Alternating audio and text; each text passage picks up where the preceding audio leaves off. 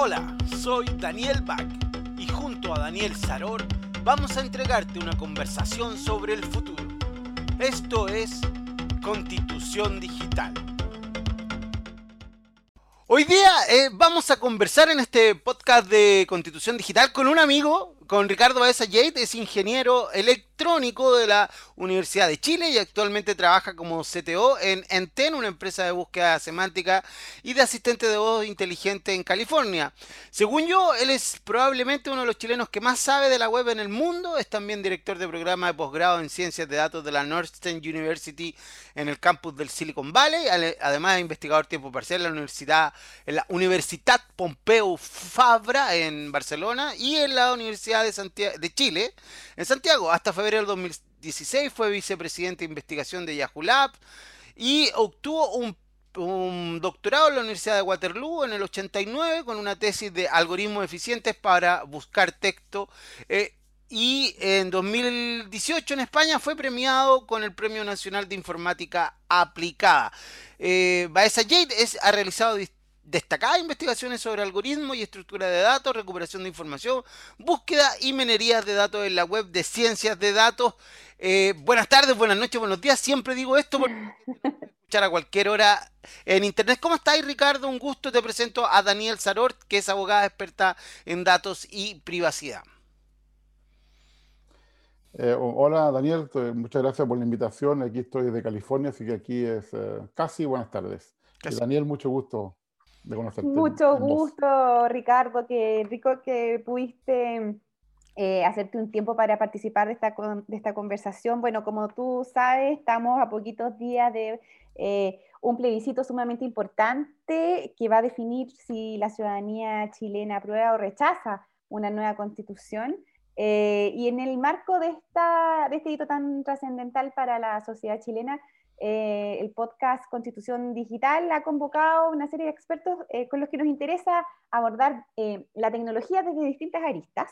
y en el caso de hoy, aprovechando tu participación, ¿cierto? nos gustaría que conversemos sobre, por supuesto, inteligencia artificial y particularmente sobre los sesgos en los algoritmos. Cuéntanos, Ricardo, ¿nos puedes dar una súper eh, breve introducción acerca de qué es un algoritmo y qué es un sesgo?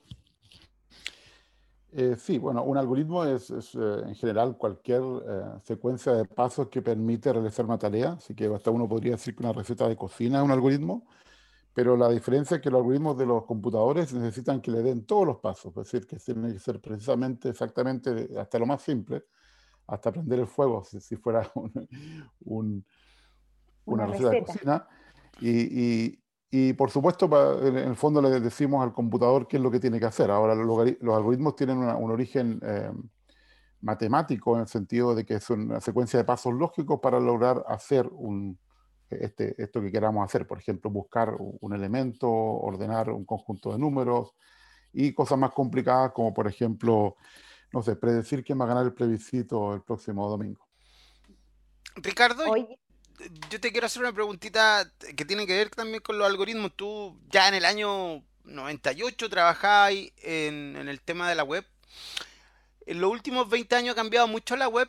Desde sus inicios, ¿crees que hay ah, que hoy día existe una web distinta a la de hace 20 años? ¿Crees que sigue siendo lo que en algún momento yo, yo el, el, inicio de la web es lo que tú creíste evolución que tiene hoy día. Yo creo que no, yo creo que nadie, generalmente los creadores de, la, de los eh, de la tecnología nunca los crean para lo que al final la usamos. Eso ha pasado con muchos tipos de tecnología. Por ejemplo, Tim Berners-Lee cuando pensó en la web en realidad estaba pensando en colaboración científica, no estaba pensando en lo que tenemos hoy, que es como el, el repositorio de datos y, digamos, de interacción de, miles de millones de personas. Yo creo que ha cambiado mucho en el sentido que han aparecido muchas cosas que nadie se iba a imaginar, como, como todo el tema de spam, que son, digamos, contenido, enlaces maliciosos para, para obtener más dinero, por ejemplo, los buscadores, o todo el tema de las noticias falsas, es decir, un montón de cosas que han amplificado tanto los sesgos eh, positivos y los negativos. Y no contesté la pregunta sobre los sesgos, porque porque hay varios tipos de sesgos, en el sentido del típico sesgo el estadístico, donde uno hace una medida y sistemáticamente la medida sale en una dirección distinta. Por ejemplo, supongamos que estuviéramos eh, pesándonos todos los días en una balanza que tiene un kilo más o un kilo menos, nos estaría, nos estaría demostrando cómo cambiamos de peso, pero el peso nunca estaría correcto porque tiene esa desviación sistemática. Pero ahora son mucho más importantes los secos culturales, que son los secos que tenemos eh, dada nuestra educación, eh, nuestro lugar de origen, incluso el, idioma que hablamos tiene sesgos, como el ejemplo que doy, que tiene que ver con, por ejemplo, que no tenemos la palabra accountability en castellano. Y finalmente tenemos los sesgos que son cognitivos, que son de cada persona, y esos hay cientos, como el sesgo de confirmación, que cada vez que vemos una noticia falsa que está de acuerdo con lo que pensamos, la creemos. Oye, Ricardo, en el fondo, escuchando tu, tu respuesta, uno podría decir que los sesgos entonces son como inherentes al final del día a los algoritmos, ¿no? ¿Siempre van a estar, un algoritmo siempre va a estar sesgado? Eh, yo creo que inherente eh, que los algoritmos van a estar sesgados si usan datos que vienen de personas, porque las personas tienen sesgos. Ahora, tenemos un sesgo en el lenguaje y cuando hablamos de sesgo pensamos en algo negativo, pero eso es un sesgo también, porque sesgo de por sí no tiene por qué ser negativo o positivo. Eh, por ejemplo, hay muchos sesgos que, son, que uno podría decir que son positivos. Por ejemplo, sistemáticamente nosotros miramos a, a, la izquierda para ver si viene un auto antes de cruzar la calle. Nunca miramos a la derecha. Pero si hacemos eso en, en Londres, capaz que nos maten. Entonces, depende, depende de dónde estamos, los secos tienen que ser distintos. Así que, pero por supuesto, los secos que, que, los que uno habla todo el tiempo son justamente los que hacen, hacen impacto en la sociedad y hacen un impacto negativo, y por eso tenemos ese seco. Claro, que son, son de alguna manera perjudiciales. Oye, em, y en ese sentido, considerando que es más o menos inherente entonces la existencia de estos sesgos, Tú, tú que has estado mucho tiempo involucrado con estos temas, ¿qué es lo que tú has visto que, se hace en general para, para, reducir el impacto que tienen, el impacto que es perjudicial? Bueno, para, para, para reducir el impacto, eh, eh, yo creo que se pueden usar eh, muchas técnicas. primero hay que mitigar el sesgo de los datos, es decir, analizar los datos para saber, por ejemplo, si hay sesgos de género o de raza o de otros, para, si son de personas, para resolver eso. Pero también hay, que, eh, hay formas de que los algoritmos mismos intenten mitigar el sesgo si saben qué sesgo están buscando. Porque un problema de los sesgos es que a veces no, está oculto y no lo conozco. Y ese es el sesgo más complicado. Y tercero, a veces uno puede tratar de mitigar los sesgos el resultado. Por ejemplo, imagínate que yo hago una búsqueda en LinkedIn eh, encuentro 20 personas, de las cuales me salen solamente 5 mujeres, están, están abajo, por lo menos puedo tratar de cambiar el orden para que las 5 mujeres queden más arriba y sería un poco más justo. No lo puedo resolver completamente porque me hubiera gustado que, que hubieran 10 mujeres de los 20, pero ya no, ya no puedo porque ya me filtraron los datos. Entonces muchas veces lo más efectivo es hacerlo al comienzo, si no se puede porque es muy complicado hacerlo durante el algoritmo, y lo peor sería hacerlo al final. Ricardo, acabamos de hablar del tema de los sesgos, que tú siempre lo, mencionas en tus trabajos. Hablemos de la discriminación. Discriminar en, general hoy día suena mal porque la gente lo asocia con hacer discriminaciones eh, por género, raza, religión y en general hablan, cuando la persona hoy día se habla de discriminar, es discriminar a las personas, pero las personas de por sí discriminamos y no es malo. ¿Cómo, ¿Cuál es la, relación entre la discriminación y el sesgo?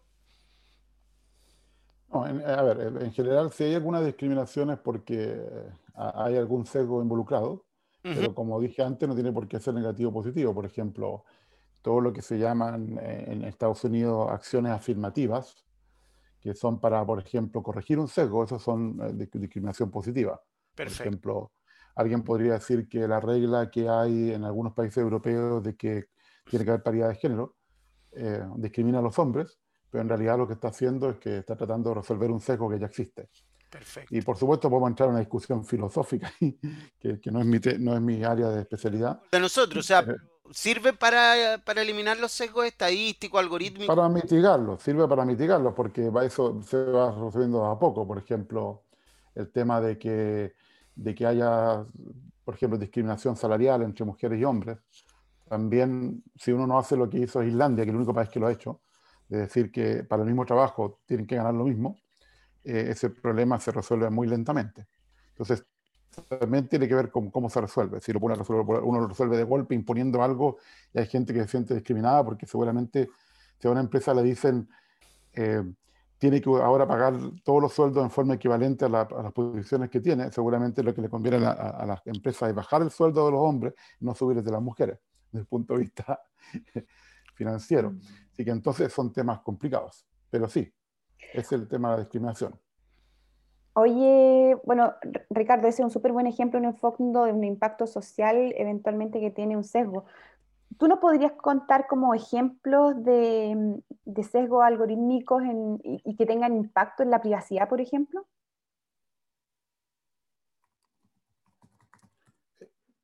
Perdón, ¿me puedes responder de nuevo? Eh, en el fondo, el, el, ejemplo que tú nos das de la equidad salarial y, eh, o, que se prefiera seleccionar hombres en lugar de mujeres o viceversa, ¿cierto? Eso es un impacto claro que, eventualmente un sesgo puede tener eh, en la sociedad. Pero siendo más específico, ¿tú nos podrías dar un ejemplo de algún impacto en la privacidad? ¿Un sesgo algorítmico que impacte en la privacidad? Em, yo creo que no, en principio.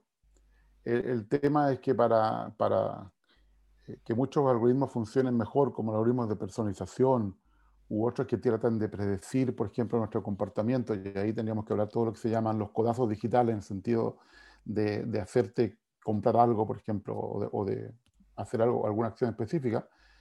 Esto significa que, que si, tomas datos, puede ser que esté abusando de tu privacidad y esté, esté recopilando más datos de los que realmente necesito para hacer eso. Y esos datos pueden tener otros usos también.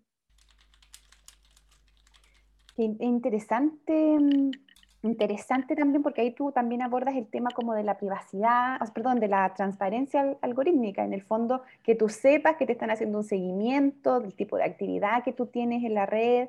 Em, ¿cómo, ¿Cómo te parece que ha evolucionado ese tema? Yo creo que ese tema ha evolucionado poco. de hecho, hay una, Ah, hay unas eh, siete reglas o siete condiciones que debe cumplir un algoritmo para ser transparente y, justo, y esas reglas no las cumple casi ningún algoritmo. O sea, una de ellas es, por ejemplo, eh, transparencia, lo que tú dices, por ejemplo, que, que, uno esté consciente de lo que está haciendo el algoritmo y de las decisiones que está tomando.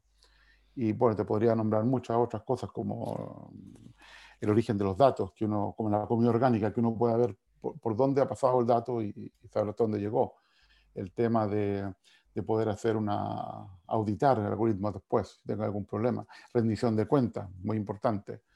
Eh, validación, etc. Hay siete propiedades que en este momento los algoritmos no tienen y que si lo hacemos bien, eh, van a ser mucho mejores, pero tal vez significa que los algoritmos van a ser más caros, el software va a ser más caro porque el proceso de diseño y de construcción va a ser más, más complicado. Incluso no me extrañaría que las compañías de seguros se metieran en el asunto y, y para asegurar que un algoritmo no le haga daño a nadie, haya que comprar un seguro y entonces todo va a ser incluso más caro. Oye, Ricardo, así como Daniel te preguntaba hace un rato por, por tu opinión sobre el, el, el, desarrollo que ha tenido la web, ¿tú cómo ves hoy día en términos como de invasión de la inteligencia artificial? ¿Estamos realmente invadidos por inteligencia artificial en nuestra vida? No, no, no real. Bueno, sí, sí depende de, lo que estamos haciendo. Por ejemplo, eh, el, teléfono celular está lleno de inteligencia artificial. Es decir, todo lo que hacemos ahí tiene algo de inteligencia artificial. Entonces, o de aprendizaje automático, que es un área particular de la inteligencia artificial que es la que ha tenido mucho éxito.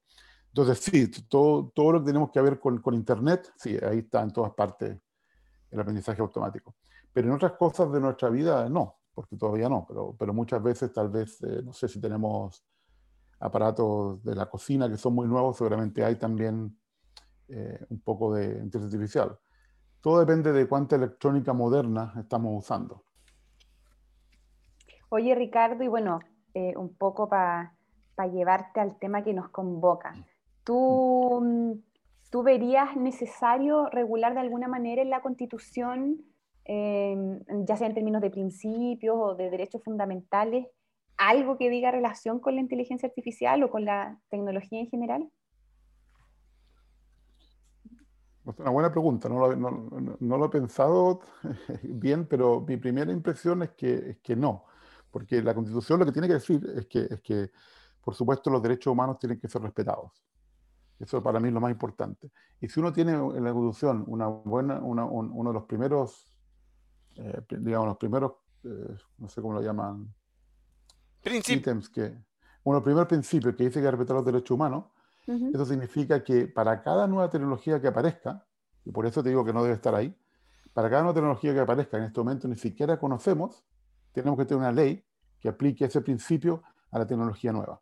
Entonces, por ejemplo, lo, va a tener que hacer una ley que tenga que ver con uso ético de la inteligencia artificial para respetar esos derechos humanos. Eso va a pasar en todo el mundo, pero es una ley, no es parte de la Constitución. Porque en el futuro, por ejemplo, si tenemos teletransportación, también vamos a tener que tener una ley para que la teleportación sea ética. Por ejemplo, no te puede aparecer en el dormitorio de una persona. Entonces te puedo dar un montón de ejemplos de que yo tengo una ley nueva, o sea, una tecnología nueva, y esto va a afectar los principios que tengo en la Constitución. Pero los principios tienen que ser conceptuales, básicos, fundamentales, como la Carta de las Naciones Unidas.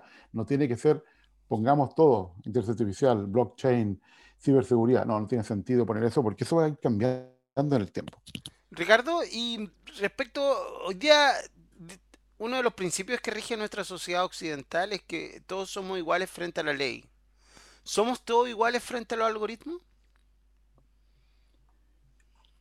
Eh, en principio sí, el algoritmo es completamente, el algoritmo es completamente, en el sentido, no, realmente no sabe quiénes son las personas, pero aprende de las personas. Hay un caso muy interesante de, de datos, eh, de datos de justicia, donde lo único dato que le hicieron de la persona fue la edad. O sea, solamente la edad. Ni siquiera pusieron el, género que podría haber sido irrelevante porque la mayoría son hombres. Y el resultado fue que el, el, algoritmo aprendió a ser racista, solamente sabiendo la edad. Pero aunque era un poco más racista que los jueces, porque vieron que era más racista los jueces, era más justo. ¿Por qué? Porque para el mismo caso siempre hacía lo mismo.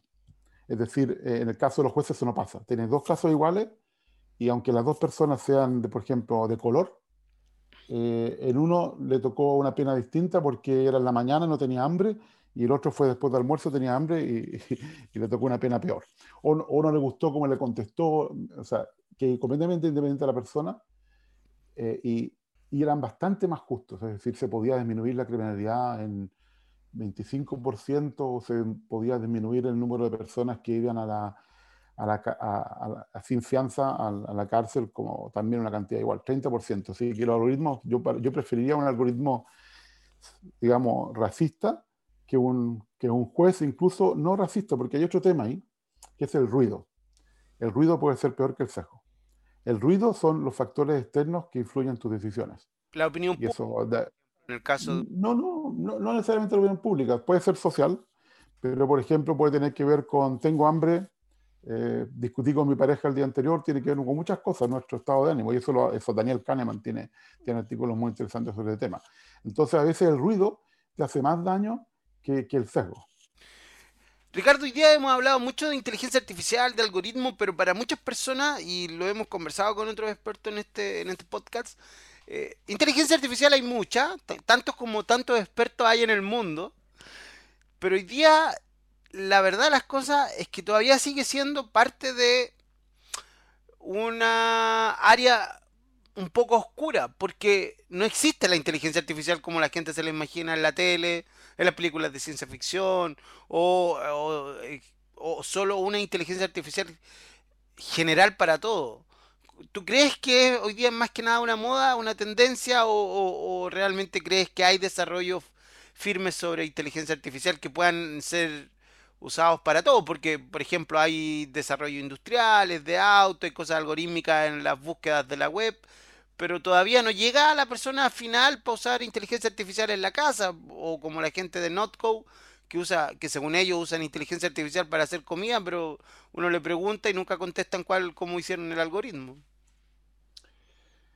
Eh, sí, yo creo que, que, la verdad es que hay dos tipos de inteligencia. La actual, que es un poco lo que se llama inteligencia poco profunda, que son predecir cosas que son, que son eh, muy buenos.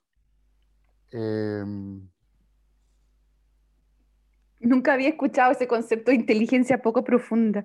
Sí, pero bueno, bueno. shallow, shallow intelli- intelligence, que no sé, eh, entonces, pero hay, hay una inteligencia que sería profunda, que, que sí, eh, digamos, sería lo que uno que- querría en el futuro. Pero ¿qué es lo que, qué es lo que pasa? Que, que eso ya es mucho más difícil porque ahí necesitamos entender la parte de causalidad. Eh, y, y la causalidad eh, es muy difícil de, de analizar. Es decir, no basta con, con encontrar correlaciones, porque al final lo, que, lo que aprenden los algoritmos son correlaciones. Y yo creo que algo, un tema muy interesante que no está bien trabajado todavía es que, es que lo hacen muy bien, incluso a veces mejores que los humanos, pero La yo creo búsqueda que los la errores... de patrones. Sí, no, pero y no incluso en, en predicciones, pero lo que pasa es que yo creo que lo que, se lo que hacen es que los errores son peores que los humanos. Y eso es un tema que yo no lo he visto tratado, que en el fondo, mira, eh, lo hago mejor, gano el juego, pero cuando me equivoqué, eh, pf, fue realmente una catástrofe. Y eso yo creo que es la diferencia entre lo humano y, y- y las máquinas en este momento, que, que hay patrones que las máquinas no reconocen porque no estaban en los datos, así que no, no es culpa de ellas. No, Claro. no estaban en los datos de entrenamiento. Tú lo has explicado antes, el, el tema de deep learning, el machine learning y la inteligencia artificial. Y mucha gente habla de que fueran cosas distintas y, y- y aparentemente todo es parte de la misma, de la misma ciencia, ¿no? Eh, sí, sí, de- sí, es un error co- típico que uno dice inteligencia artificial y otra cosa que en realidad es como decir la, la yema y el huevo. La inteligencia artificial incluye todo. Eh, el aprendizaje automático es un subárea de la inteligencia artificial y el deep learning o aprendizaje profundo es una clase de la- del aprendizaje automático que usa redes neuronales, que en este caso tienen muchas capas y por eso se llaman profundas, y que fueron posibles, porque son muy antiguas, son de los años eh, 70, fueron posibles a que hoy en día tenemos más datos y tenemos más capacidad de cálculo. Por eso que existe el aprendizaje profundo. No, no, es, que, no es que se inventó algo nuevo, sino que por fin podemos a- a- hacer aprendizaje de redes neuronales que tienen un modelo similar al cerebro, pero que en realidad no, trabajan como el cerebro, porque eh, de hecho no sabemos todavía exactamente cómo el cerebro trabaja. Eh, ¿cómo tú crees que debería ser la relación entre los medios? Y eh, a mí me interesa mucho esto de los medios y la inteligencia artificial. ¿Cómo tú le dices a las personas cuando le, explicas que un algoritmo puede in- influir en su vida? Porque tú y yo quizás lo entendemos, lo entiende Daniel, pero voy a hablar de mi papá. Mi papá es un viejito de 60 años. ¿Qué le podemos decir a esa persona? O, o al, o al agricultor, o, o al, al temporero, o a la gente que trabaja en la construcción. Porque, ¿cómo llegamos a esa gente para explicarle el este tema de, de la influencia social que puede tener un algoritmo? Uf, Es una muy buena pregunta. Eh, por ejemplo, yo creo que, de hecho, acabo de escribir un artículo de cómo salir de la burbuja digital, que yo creo que es el primer tema donde, donde afecta, nos afecta a nosotros en el tema de, directo, que es, por ejemplo, que estamos en, en- que nuestros datos hacen que nos muestren solamente cosas que los datos creen que no- nos gusta, y eso nos permite que nos muestren cosas que son nuevas, que si las conociéramos nos gustaría, porque no están en los datos. Y entonces eso nos, nos pone como en el, en el show de Truman, que es como una giga- un burbuja gigante donde los algoritmos nos muestran solamente lo que nosotros creemos que nos gusta y no otras cosas que podrían ser interesantes pero que no aparecen en los datos. Y entonces, por ejemplo, ahí hay formas técnicas de salir de la burbuja, que significa, por ejemplo, eh, tener más fuentes, verificar las fuentes, eh, hacer clic en cosas que no nos gustan de vez en cuando.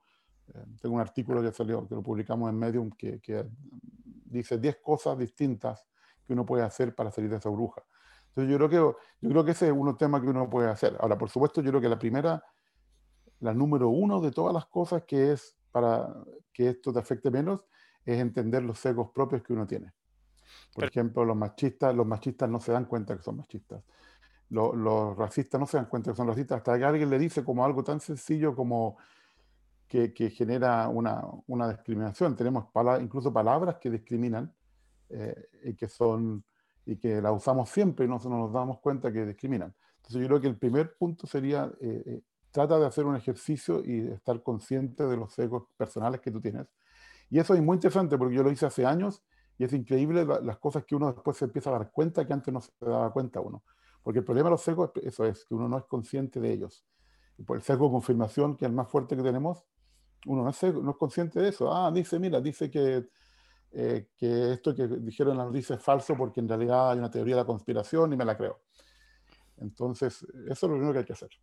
Bueno, Ricardo, muchas gracias por estar con nosotros hoy día en este podcast Constitución Digital. Espero que tenga una buena semana. Chao, Daniel. Chao, Ricardo. Gracias por todo. Muchas gracias, mucho gusto conversar con ustedes, muy interesante.